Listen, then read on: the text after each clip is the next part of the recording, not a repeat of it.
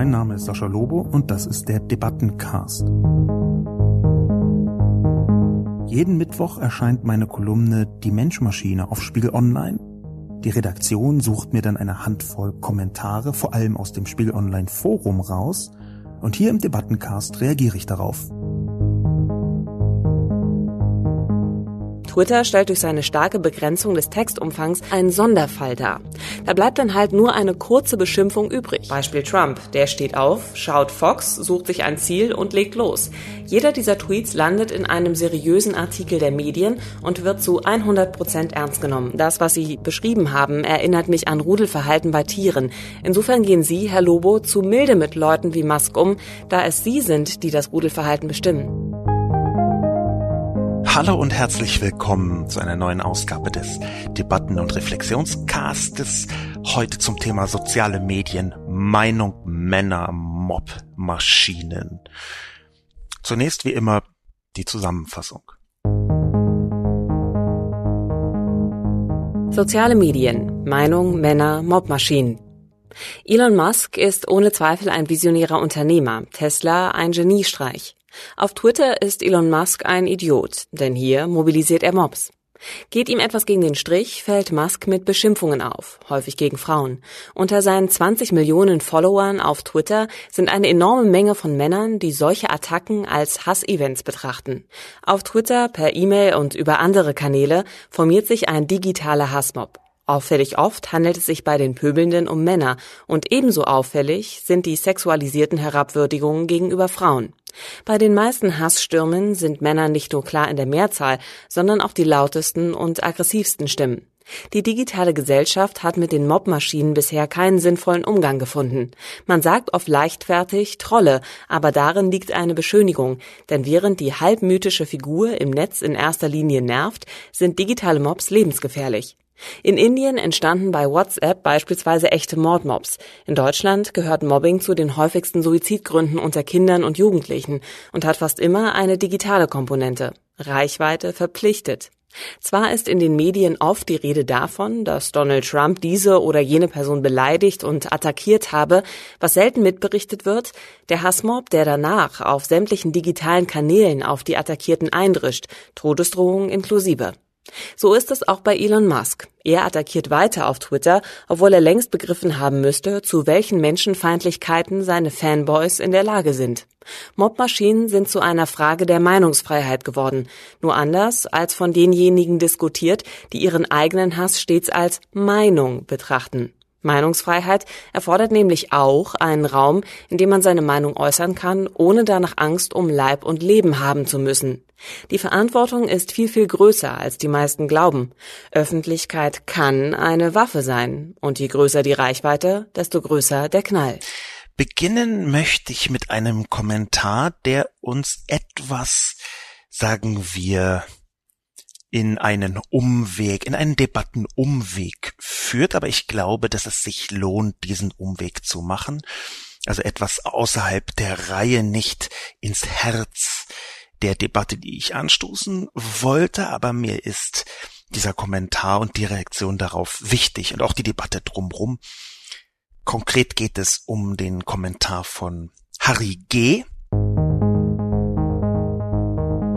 Indien als eine weniger gebildete, weniger humanistisch geprägte Sphäre einzuordnen, klingt schlimm nach Wohlstandschauvinismus. Diese Einschätzung von Harry G. finde ich deswegen wertvoll, weil ich sie so ein bisschen antizipiert habe. Ich habe mir lange überlegt, wie genau ich die entsprechende Passage in meinem Text formuliere. Sie lautet, in Indien lässt sich beobachten, wie digitale soziale Vernetzung in weniger gebildeten, weniger humanistisch geprägten Sphären wirken kann. Ich möchte beginnen meine Reaktion auf Harry G.'s Kommentar damit, dass ich nicht insgesamt Indien als weniger gebildete, weniger humanistisch geprägte Sphäre bezeichne, sondern die entsprechenden Sphären, in denen solche Massenmobs stattfinden. Diese Massenmobs, die in Indien tatsächlich Menschen töten. Im guten letzten halben Jahr sind 23 Tote bekannt. Ich hatte ursprünglich in meinem Text einen Artikel verlinkt bei CNN, der das beschrieben hat. Die Verlinkung ist irgendwie durch die Reaktion, Redaktion herausgefallen. Wer das nachgoogeln möchte, der Artikel bei CNN vom 16. Juli heißt India WhatsApp Rumors Mob Kills Man in Latest Attack 30 Arrested. Wer das also googeln möchte, kann sich da eine relativ umfassende von CNN Indien in New Delhi geschriebene Betrachtung der verschiedenen Fälle anschauen.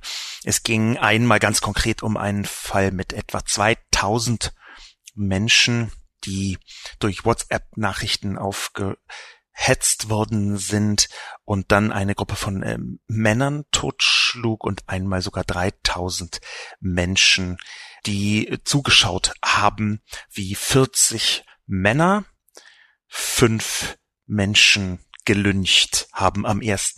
Juli, weil auf WhatsApp das Gerücht herumging, dass sie Kindesentführer wären. Ich glaube nun, dass das wichtig ist zu erwähnen, dass das vorkommt und dass das nicht Wohlstandschauvinismus ist, wenn man faktisch betrachtet, was dort geschieht. Wir haben in Indien eine Alphabetisierungsrate von ungefähr 70 Prozent mit sehr großen Unterschieden zwischen Stadt und Land und die meisten von diesen Mobs sind auf dem Land oder in kleinen Städten unterwegs gewesen. Wir haben in Zentralindien eine Armutsquote von 42 bis 47 Prozent, jeweils Zahlen von 2015 und 2016 von indischen Behörden selbst herausgegeben. Und worauf möchte ich hinaus? Ich glaube, dass die faktisch geringere Bildung tatsächlich eine Rolle spielt und dass die faktisch weniger humanistisch geprägte Sphäre ebenso sich belegen lässt. Und warum glaube ich, dass das wichtig ist, das zu sagen? Meine Ansicht ist, dass man wenn man vorsichtig und vor allem nicht rassistisch formuliert, dass man dann kulturelle Praktiken durchaus werten kann und vielleicht sogar muss, auch kulturell werten. Ein 3000 Menschen Mob, der fünf Menschen wegen Gerüchten auf WhatsApp tötet, mörderisch umbringt, totschlägt, das sagt etwas über die Verfasstheit der Gesellschaft. Und ich glaube, dass man das kritisieren kann. Ich glaube nicht, dass man sich erheben darf darüber. Das wäre dann äh, Chauvinismus. Ich glaube nicht, dass man deswegen sagen darf, die Deutschen sind äh, super toll und die Inder sind nicht super toll oder schlimm oder scheiße. Das wäre rassistisch. Ich glaube aber schon, dass man bestimmte kulturelle Praktiken, bestimmte gesellschaftliche Praktiken und auch Gesellschaften kritisieren kann. Und ich glaube, dass das sehr essentiell ist. Deswegen habe ich diesen Kommentar herausgehoben. Ich glaube, dass zum Beispiel eine Steinigung kein schützenswertes Kulturgut ist, sondern einfach eine verachtenswerte Gesellschaftspraktik. Und ich glaube, dass eine Gesellschaft, in der die Mehrheit der Menschen zum Beispiel die Beschneidung von jungen Mädchen für total super Töfte hält, dass da etwas sehr falsch läuft. Und ich glaube, es ist wichtig, es zu benennen, dass das falsch läuft. Und ich finde es wichtig, das offen zu sagen. Ich finde es wichtig, das zu kritisieren, aber man darf nicht die Falle der rassistischen Kritik tappen. Es ist tatsächlich eines der Versäumnisse der liberalen Gesellschaft in Deutschland, zum Beispiel nicht rassistische Kritik an Islamismus sinnvoll in die Gesellschaft eingebracht zu haben. Ich glaube, dass das geht, dass man zum Beispiel islamistische Gesellschaften, islamistische Praktiken, islamistische Überzeugungen, also fundamentalistische, ähm, oft menschenfeindliche Praktiken in der Gesellschaft kritisieren kann und muss. Und ich weiß, dass das nicht immer leicht ist, aber ich glaube, wir müssen als offene liberale Gesellschaft, ich nehme mich da mit hinein, Formen der Kritik entwickeln, die eben nicht im Rassismus münden, wie das häufig in Deutschland geschieht. Insofern danke ich natürlich Harry G., dass er aufmerksam gemacht hat darauf, dass die Begrifflichkeit, die ich da benutzt habe, sogar theoretisch in Richtung Wohlstandschauvinismus gehen könnte, beziehungsweise dass man da durchaus ein Alarmsensorium haben kann. Ich glaube aber, dass ich diese Grenze hier nicht überschritten habe. Der Schlüssel zwischen Harry G.'s Haltung und meiner, um die beiden ähm, aufzulösen, die, die Unterschiede meine ich, der Schlüssel dafür wäre sicherlich, dass er gedacht hat, ich meine ganz Indien als Sphäre und ich äh, meinte die äh, Sphäre der Teilnehmer an Mobs, das steht im Satz unmittelbar davor, mit mehreren tausend Menschen. Ich glaube schon, dass es wichtig ist zu sagen, dass etwa in Sri Lanka wo lange ein Bürgerkrieg geherrscht hat, wo Konflikte bis vor sehr kurzer Zeit an der Tagesordnung war mit vielen Toten, dass dort, auch weil die Menschen Medien in der Form nicht gewohnt sind, auf einmal soziale Medien ins Land einbrechen gewissermaßen und deswegen Fake News eine völlig andere Wirkung haben. Die ist schon in Deutschland katastrophal. Ich habe da ganz viel drüber geschrieben. Ich glaube aber, dass es wichtig ist, bestimmte Zahlen, Daten und Fakten nennen zu können. Ich glaube, dass man extrem vorsichtig sein muss, das nicht kippen zu lassen in eine menschlichen, Menschenverachtung, in eine Menschenfeindlichkeit. Und ich glaube, dass das den meisten Leuten in der Debatte nicht oder nicht gut gelingt. Ich hoffe, dass es mir hier einigermaßen gelungen ist und ich habe aber dazu auch mehrmals schon geschrieben, zum Beispiel auch Mensch-Maschine-Kolumnen. Ganz konkret möchte ich empfehlen, meine Mensch-Maschine-Kolumne vom 29.12.2016, die genau diese schwierigen und manchmal auch schmerzhaften Punkte für eine liberale, offene Gesellschaft versucht zu benennen und zu beschreiben. Die Kolumne äh, vom äh, Ende Dezember 2016 heißt äh, Streitkultur kann die Realität rassistisch sein, kann man leicht googeln.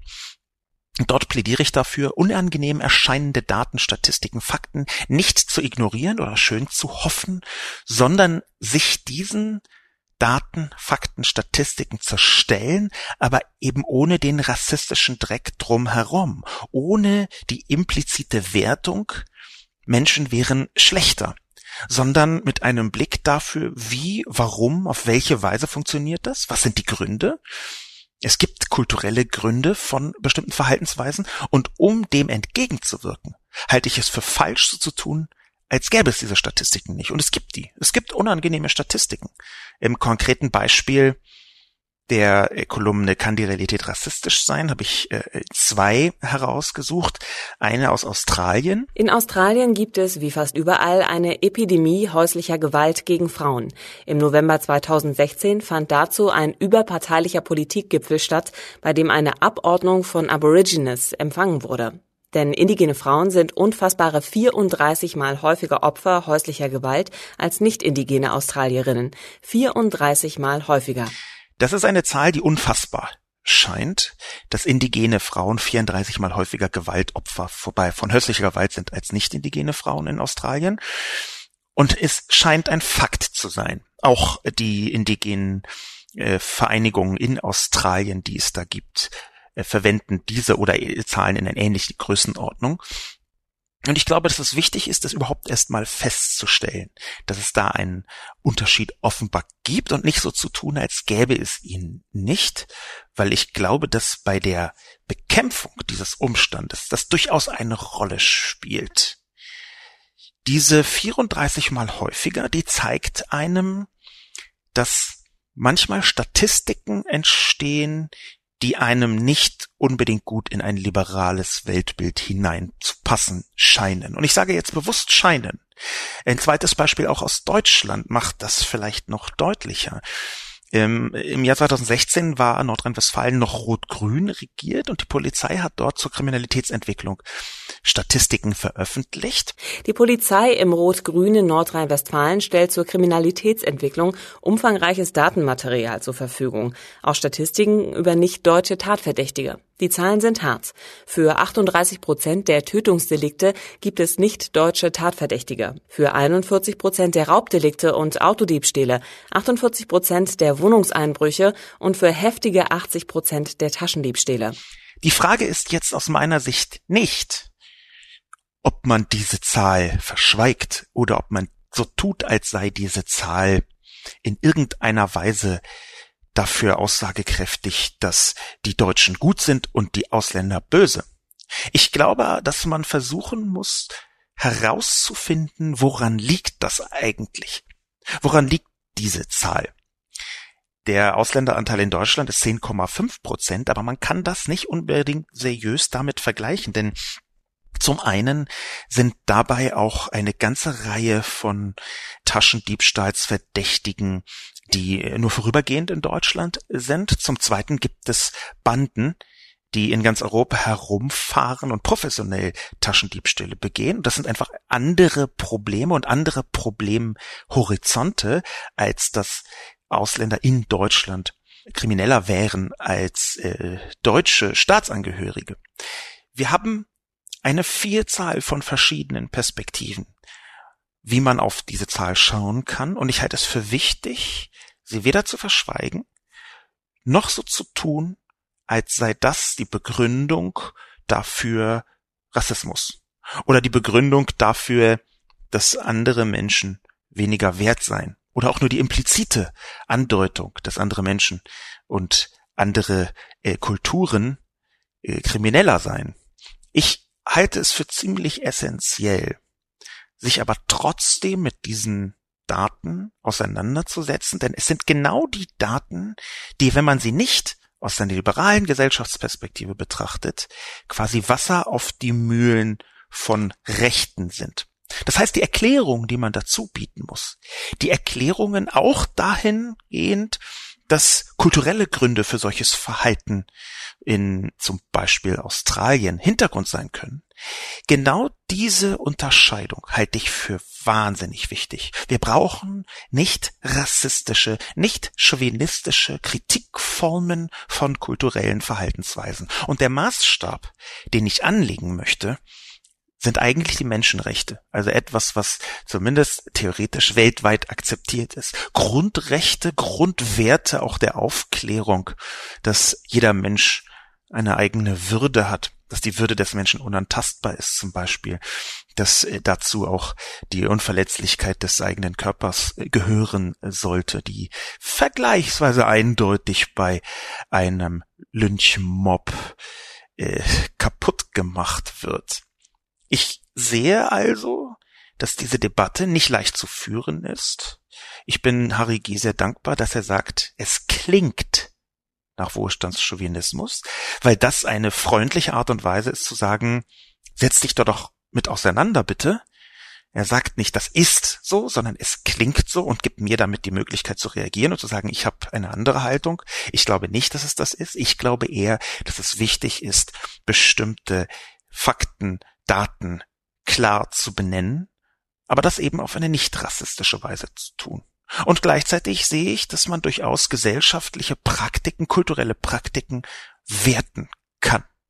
Ich glaube, dass man diese Wertung sogar braucht, um für eine freie, liberale, offene Gesellschaft zu kämpfen.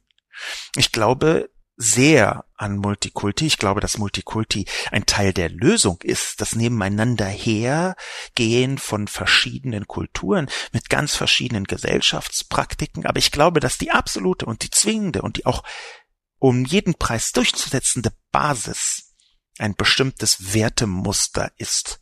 Ein Wertemuster einer liberalen und offenen Gesellschaft, das wir zum Beispiel im Grundgesetz haben, dass wir auch in den verschiedenen Grundrechten haben, dass wir aber auch in den Menschenrechten selbst haben. Da sind bestimmte Werte einer liberalen offenen Gesellschaft verborgen, gegen die keine Gesellschaftspraktik verstoßen darf. Und wenn sie es doch tut, ist sie eine schlechte. Und ich glaube, es ist wichtig, das zu sagen. Und trotzdem hat Harry G. vollkommen recht.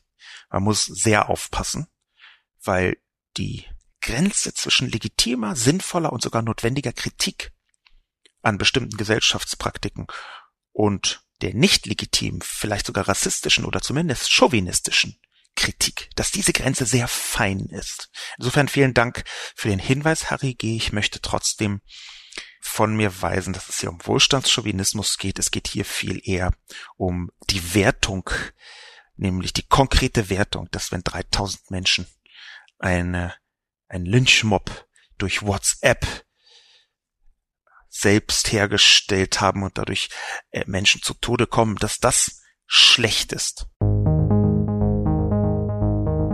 Der nächste Kommentar, wir kommen jetzt wieder zurück zum eigentlichen Thema, kommt von Doug Stamper. Anzumerken wäre vielleicht, dass Tweets auch als solche durch die Medien behandelt werden sollten. Beispiel Trump, der steht auf, schaut Fox, sucht sich ein Ziel und legt los.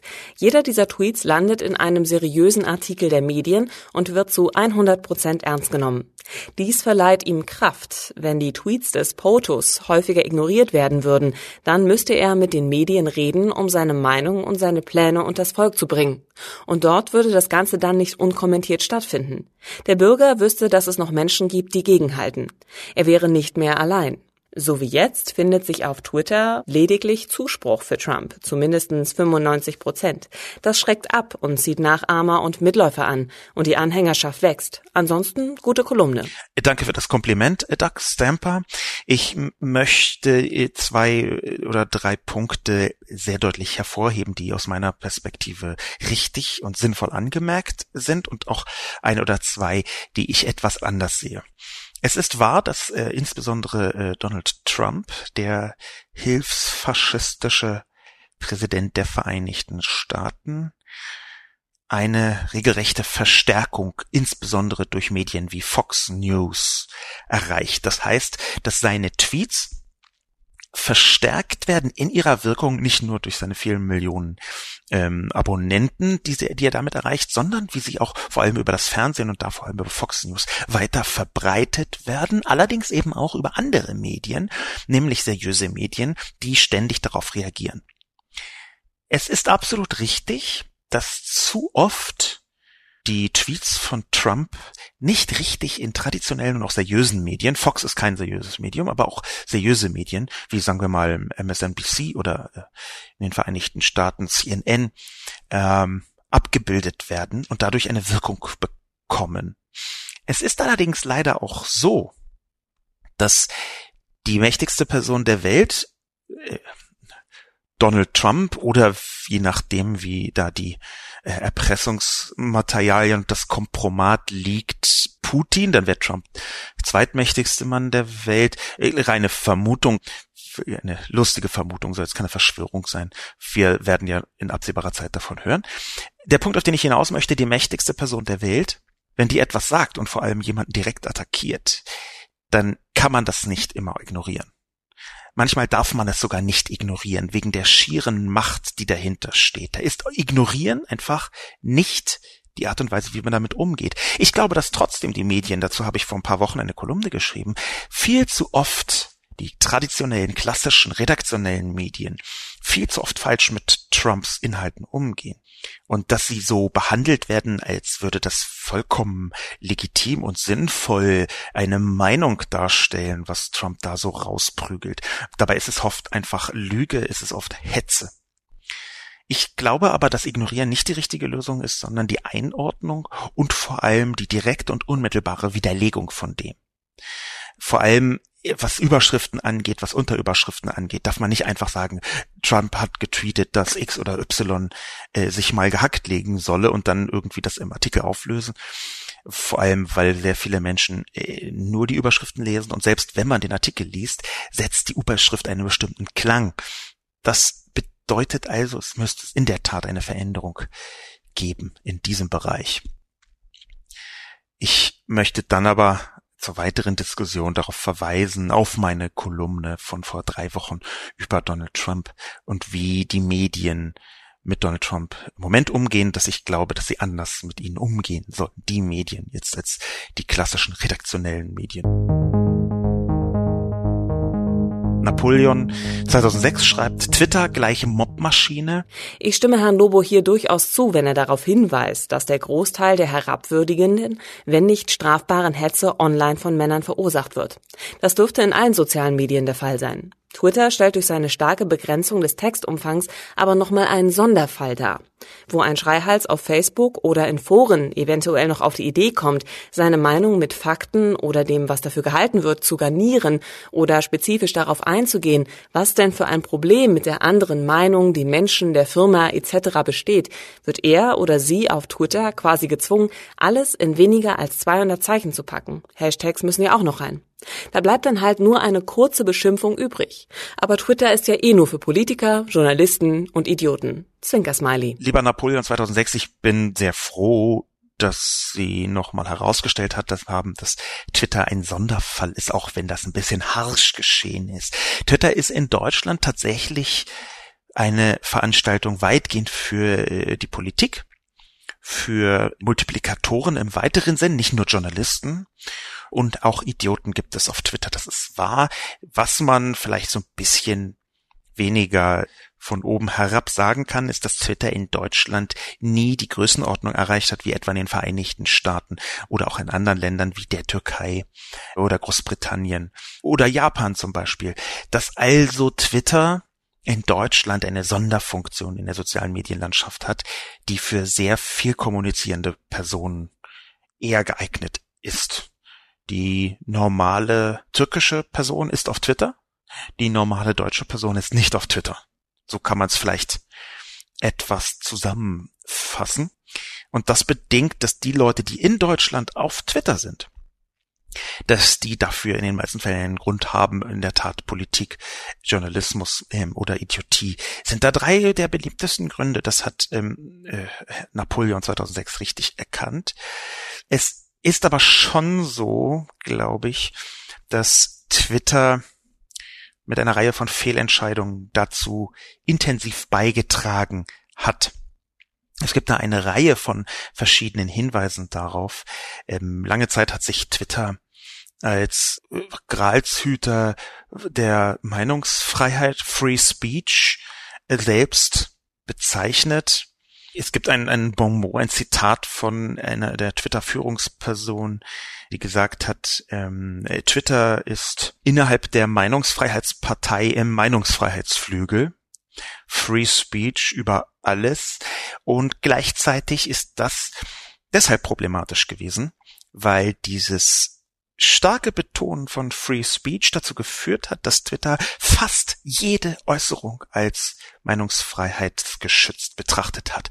Auch Todesdrohungen, auch eindeutige Nazi-Kommunikation, auch den menschenverachtendsten Shit, den man sich vorstellen kann. Das ist seit einiger Zeit nicht mehr so, es war aber längere Zeit so und ich glaube, dass dadurch Twitter sich herausgebildet hat als eine spezielle Form von Soziotop. Nämlich ein Soziotop, wo eine bestimmte Form von Kommunikation, nämlich genau die, die jetzt in der Kritik steht durch meine Kolumne, wo diese Kommunikation geradezu gezüchtet worden ist. Twitter ist ein Soziotop und ich glaube, dass dieses Soziotop zum Teil umgekippt ist. Genau wie ein Biotop, wie ein Tümpel umkippen kann und dann leben da nur noch ganz spezielle äh, giftige Algen, meinetwegen. Genauso kann ein Soziotop umkippen und zum Beispiel begünstigen, dass dort ein spezieller Typus von Mensch, meistens Männer in vielen Fällen nach meiner Beobachtung, wächst und gedeiht und schreit. Ob die Kürze gleichzeitig dazu beiträgt, dass man eher beschimpft, weiß ich nicht. Was aber definitiv der Fall ist, ist, dass Twitter nach meiner äh, Ansicht ähm, selbst mit 280 Zeichen, wurde ja verdoppelt vor einiger Zeit, immer noch ziemlich ungeeignet ist, um zu diskutieren. Es gibt immer mehr Menschen, die auf Twitter diskutieren und ich glaube, dass man nicht gut auf Twitter diskutieren kann und dass viel in dieser Verkürzung verloren geht, was an Zwischentönen eben auch immer ein Angebot an die Diskussionspartner wäre. Ich weiß aber nicht, ob das unmittelbar dazu führt, dass Twitter eine Mobmaschine sei. Es ist aber klar, dass sehr viele von diesen digitalen Mobs eher in sehr kurzen sozialen Medien unterwegs ist. Und da muss man dazu sagen, gibt es eine Reihe von verschiedenen Medien. Äh, WhatsApp haben wir schon gehört, kann dazu beitragen. Twitter kann in der Öffentlichkeit dazu beitragen. WhatsApp ist ja in den meisten Fällen nicht öffentlich oder nicht so öffentlich wie Twitter zumindest.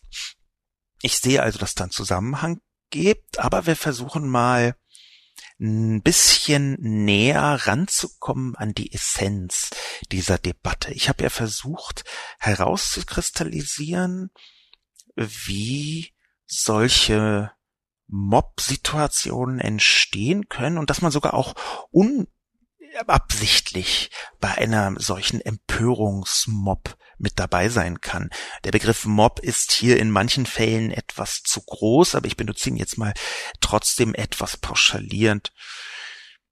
Gehen wir da näher heran an die Erkenntnis mit dem Kommentar von einer Person, die häufig äh, kommentiert und ich bin dafür jedes Mal sehr dankbar, weil das in den allermeisten Fällen eine sehr schöne Bereicherung ist, nämlich ActionScript.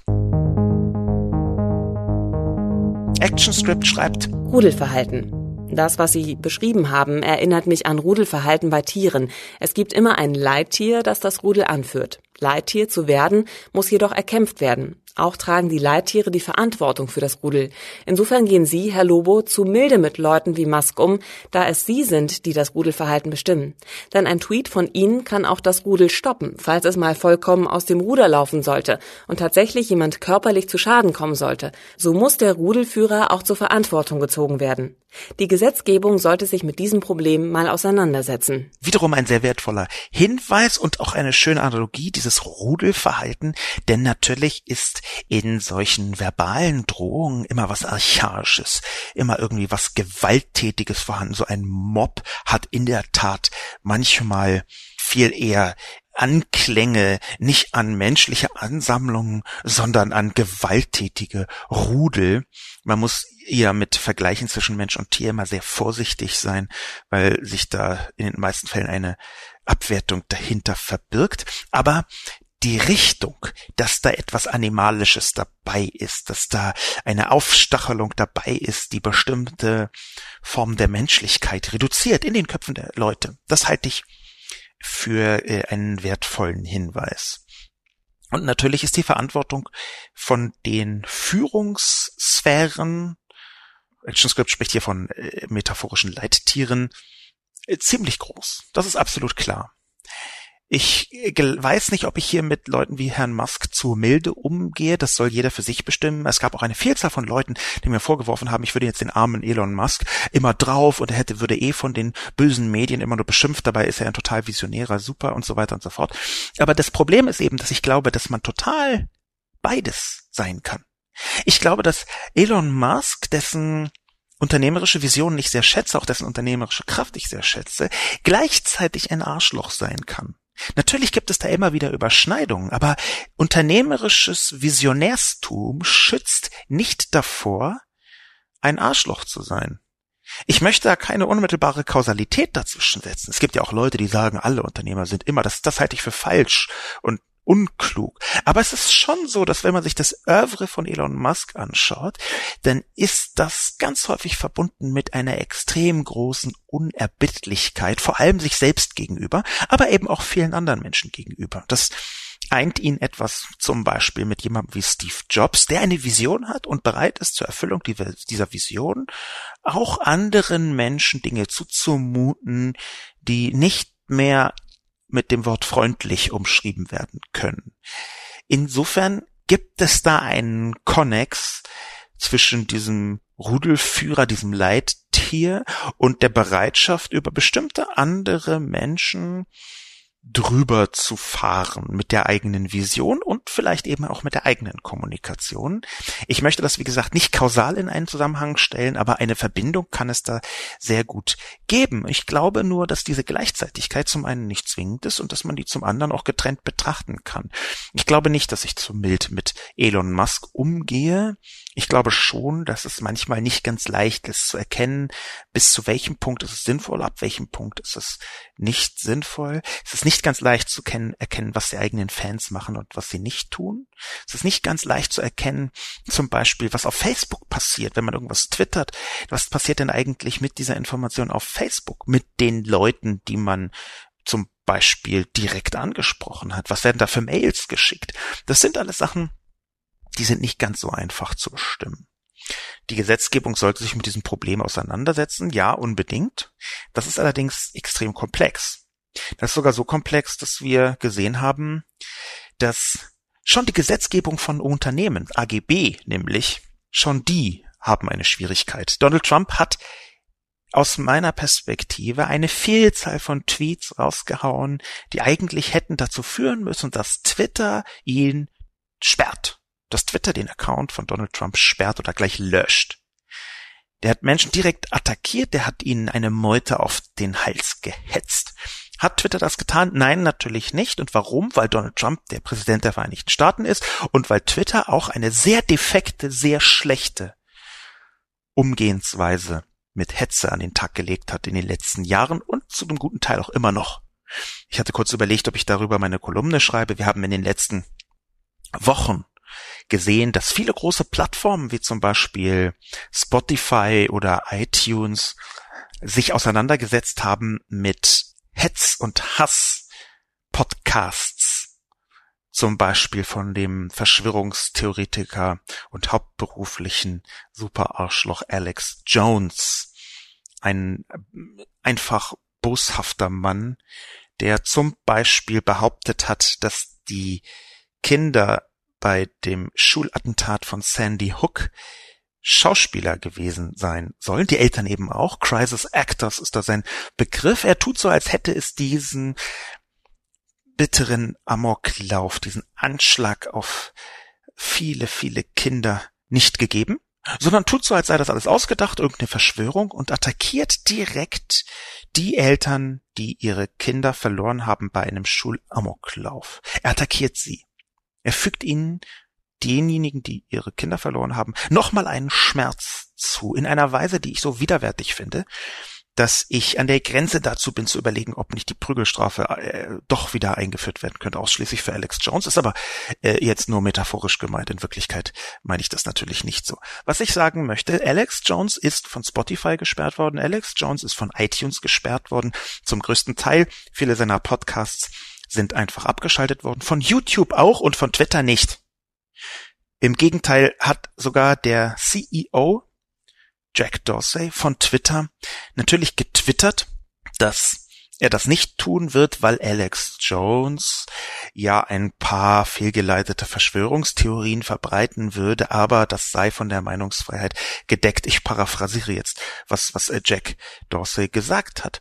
Und hier so ein paar irregeleitete Verschwörungstheorien zu nennen, wo es eigentlich darum geht, dass man die Opfer von einem Schulamoklauf, die Eltern, die ihr Kind verloren haben, meint. Das halte ich für niedrig. Das halte ich für falsch und das ist ein schönes Beispiel dafür, dass das dringend etwas ist, was gesellschaftlich betrachtet werden muss. Insofern kann sich jetzt nicht nur die Unternehmensgesetzgebung, sondern wie ActionScript sagt, auch die tatsächliche Gesetzgebung von Staaten mal damit auseinandersetzen.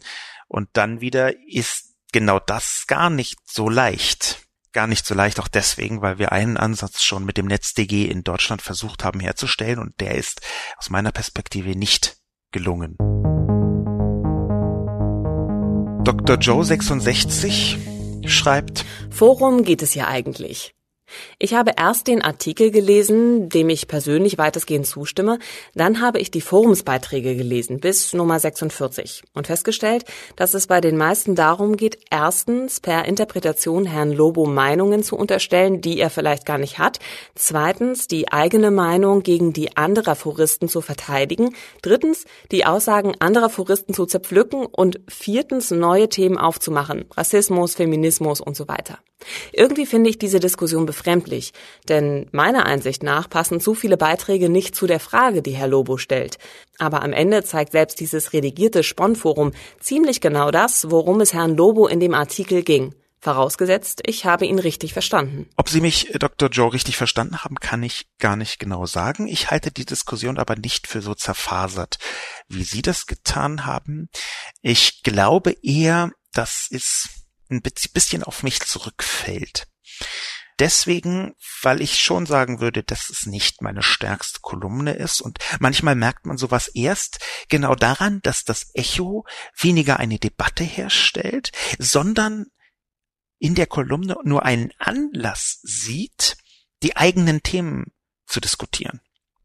Insofern kann ich Dr. Joe zustimmen bei der Frage, worum geht es ja eigentlich, aber Die Frage ist eher, ob das nicht, also die zersplitterte, die etwas, sagen wir mal, nicht ganz eindeutige Diskussionsrichtung im Forum, ob das nicht viel eher darauf hindeutet, dass meine Kolumne selbst nicht besonders stringent ist.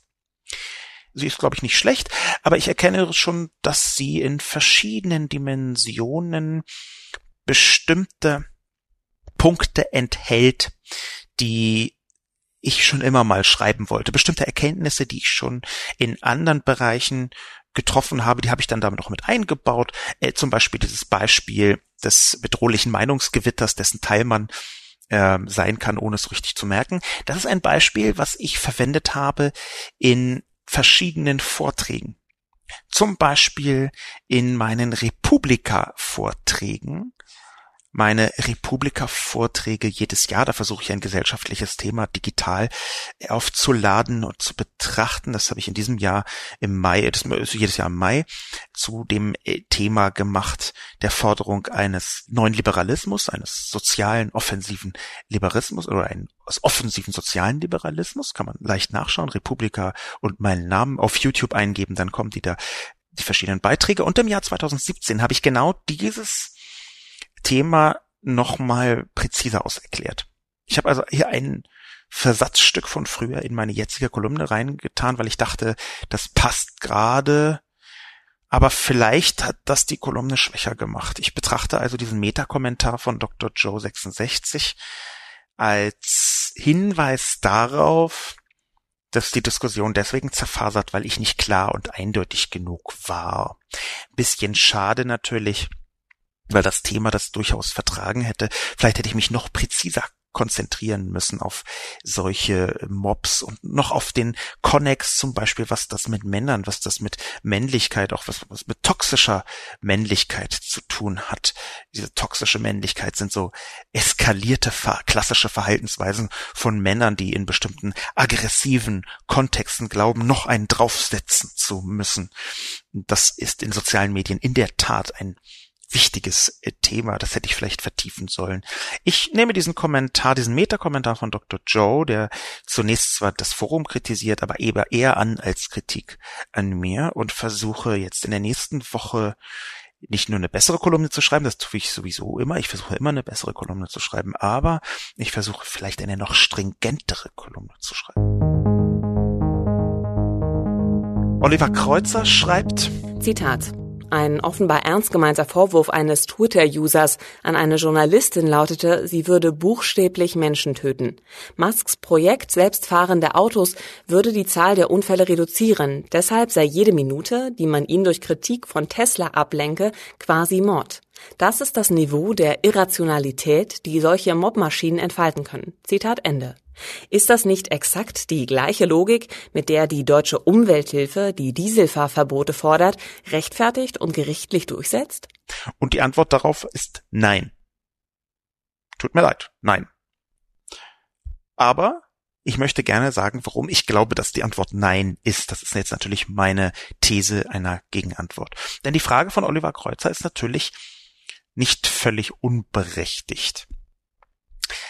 Der Punkt ist, dass die Attacke auf die Journalistin, sie würde Menschen töten, eine Vielzahl von Selbstverständlichkeiten und Schlussfolgerungen voraussetzt, die nicht so selbstverständlich gezogen werden können, die nicht so eindeutig getroffen werden können. Der erste Punkt ist, dass man auf diese Weise natürlich selbst wenn es stimmen würde, dass Tesla äh, die Unfälle reduzieren würde, dass man auf diese Weise Musk gegen jede Kritik immunisieren könnte. Der Mann ist so wichtig, weil er Menschenleben rettet, er darf alles machen und gar nicht kritisiert werden, sonst ermordet man Menschen. Selbst wenn das stimmen würde, wäre es aus meiner Sicht kein legitimes Argument, weil die Abwägung das Herzstück jeder Debatte sein muss. In diesem Fall nämlich die Abwägung zwischen dem positiven Schaffen und dem negativen Schaffen, was man hier vor sich hat. Ich halte es für ziemlich essentiell, dass man jede Person kritisieren darf, wenn man das auf die angemessene Weise tut, auf eine angemessene Weise und dass man natürlich auch Elon Musk kritisieren kann. Und wenn man dieses Argument was ähm, gebracht worden ist, was Oliver Kreuzer zitiert hat, ernst nimmt, dann ist es ja völlig unmöglich, Elon Musk zu kritisieren. Dann wäre es auch völlig unmöglich, jemanden zu kritisieren, der, sagen wir mal, Rettungsfahrer ist oder jemanden, der, äh, sagen wir mal, Menschen im Mittelmeer rettet. Das wäre ja dann auch unmöglich. Würde man diese Person kritisieren und damit von ihrer Arbeit ablenken oder gar verklagen, dann wäre das auch quasi Mord. Und ich glaube, dass das zu weit führt. Ich glaube, dass diese Betrachtungsweise zu weit führt. Unter anderem natürlich deswegen, weil nicht jede Minute, die man jemanden kritisiert, man ihn automatisch von seiner Tätigkeit abhält. Elon Musk hat ja selbst angefangen zu twittern. Er hat sich ja selbst abgelenkt. Es ist ja nicht so, dass er 24 Stunden rund um die Uhr nur daran arbeitet und jede Sekunde seines Lebens dem opfert, sondern zwischendurch twittert er oder geht ins Kino oder beschimpft Menschen. Das ist ja eine Selbstablenkung. Es ist einfach nicht so. Es ist ein Scheinargument, das so tut, als wäre jede Minute von Elon Musk notwendig, damit er diese Menschenleben rettet. Und das ist einfach beim besten Willen nicht so. Und das ist eine der Annahmen, die da völlig falsch da drin sind. Ähm, gleichzeitig kann man bei der deutschen Umwelthilfe mit den Dieselfahrverboten sagen, dass die Wirkung sehr viel unmittelbarer ist.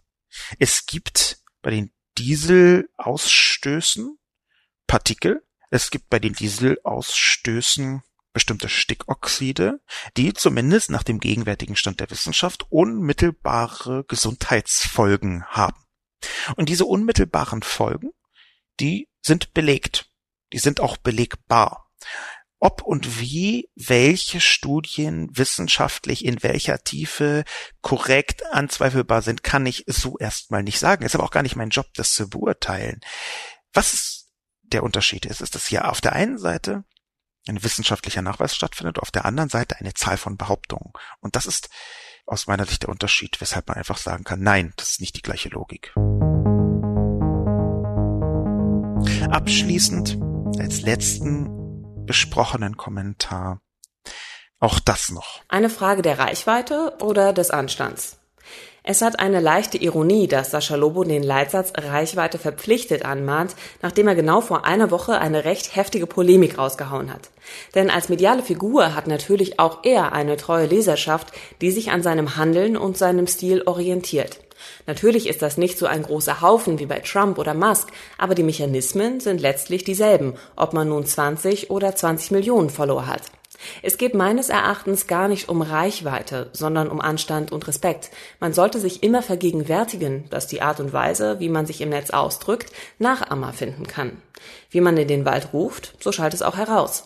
Das zeigt dann aber auch einen positiven Aspekt. Man kann ja auch ein gutes Vorbild für die Follower sein. Von daher bin ich überzeugt, dass die differenzierte Analytik von Sascha Lobo und Christian Stöcker auf ihre Fans abfärbt. Ebenso wie die Beobachtungsgabe von Jan Fleischhauer, die Leidenschaft von Jakob Augstein, die Schnoddrigkeit von Margarete Stokowski, die Verkopftheit von Georg Dietz und die schillernden Wortbilder von Sibylle Berg ups, jetzt habe ich was Positives über alle altgedienten Kolumnisten gesagt. Expecting Shitstorm in 3, 2, 1. Auch das noch hat natürlich einen sehr lustigen Kommentar geschrieben.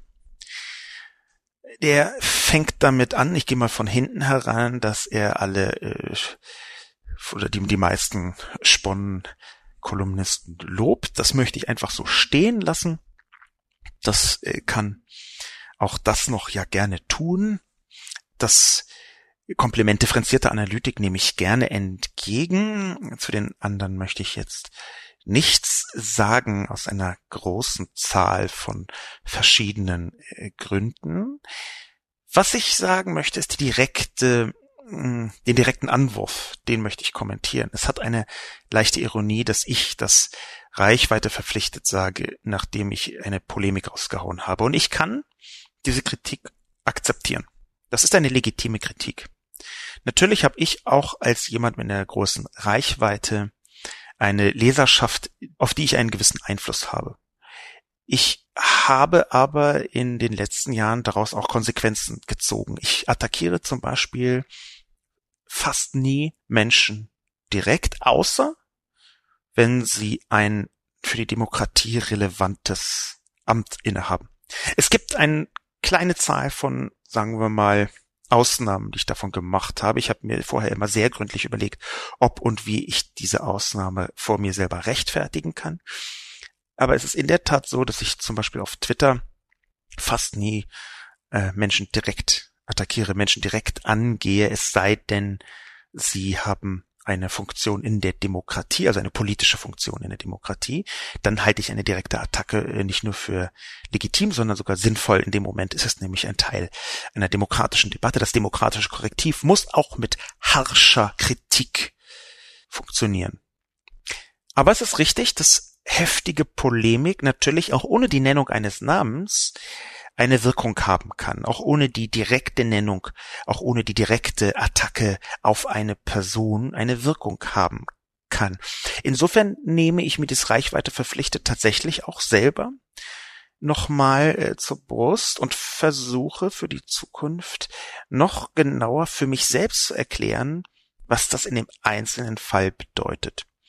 Reichweite verpflichtet, wenn auch das noch in einem gar nicht in einem klugen Kommentar, ich kann, ich nenne ihn jetzt einfach so klug, denn er ist klug, sagt, es ist eine leichte Ironie gäbe, dann muss mir das zu denken geben.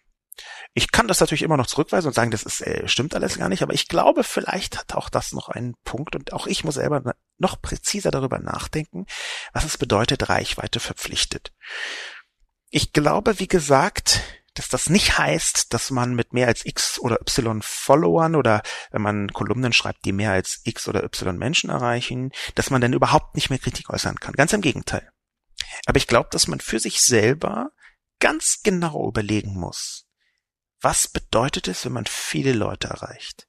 Was bedeutet es, wenn man eine so große Reichweite hat? Ich glaube, ich habe Stand jetzt 734.000 Follower auf Twitter. Das war schon mal mehr, aber Twitter hat in den letzten Wochen eine Reihe von falschen Fake-Followern quer durch die ganze Landschaft äh, gelöscht und haben alle großen Accounts auf einmal weniger Follower gehabt, ich halt dann eben auch, aber natürlich ist diese schiere Zahl von Menschen, die da ganz offensichtlich meinen Äußerungen folgen, auch bei der Spiegel Online Kolumne eine Verantwortung. Und mit diesem Hinweis von auch das noch werde ich mir noch präziser versuchen zu überlegen, was das bedeutet.